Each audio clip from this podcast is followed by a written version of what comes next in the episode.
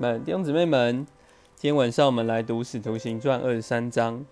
那首先我们就看见保罗他在议会中来向这些这个法利赛人、长老、祭司来分述。那他在这边分述说，他就讲他行事为人都凭着无愧的良心，直到今日。可是祭司亚拿尼亚竟然吩咐旁边的人来打他的嘴。那保罗。就来斥责他说：“三节说你这个粉饰的墙，神要击打你了。你坐堂是要按律法审问，但是你竟然违背律法，吩咐人打他吗？因为按着这个律法，其实我们就是好好的来审问。那保罗也觉得是在这里分数，可是他竟然大祭司竟然违背这律法，吩咐人打他。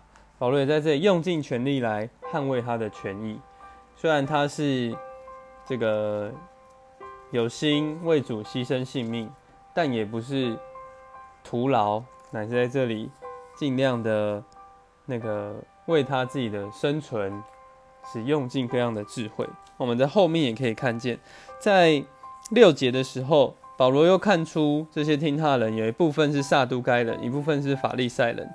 他就在议会中喊说：“他是法利赛人的子孙，他现在受审问。”是为了盼望使人复活。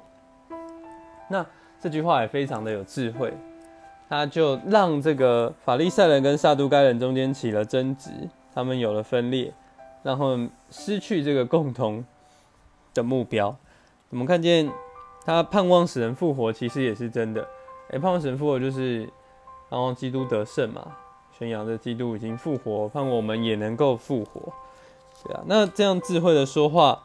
就让他们没有办法继续来攻击保罗，哎，所以这个千夫长也进来保护保罗，恐怕被他们扯碎了。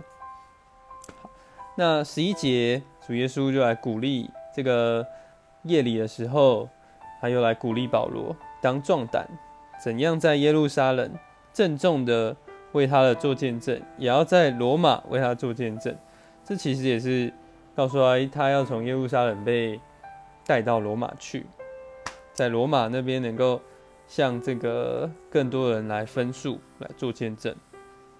那十二节到十五节呢，看到犹太人有他们就有一个阴谋，他们说如果不先杀保罗就不吃不喝，他们甚至要违法律法，说到，诶，在十五节这边看到说不就是不等他走近就要把他杀掉，连给他这个分数的机会都没有。所以这非常的违法。看见他们好像这些法利赛人，这个信奉这个律法，但是对他们的行事为人却完全不是这样。好，那我们在十六节看见保罗的外甥听见这埋伏的事，就来告诉保罗。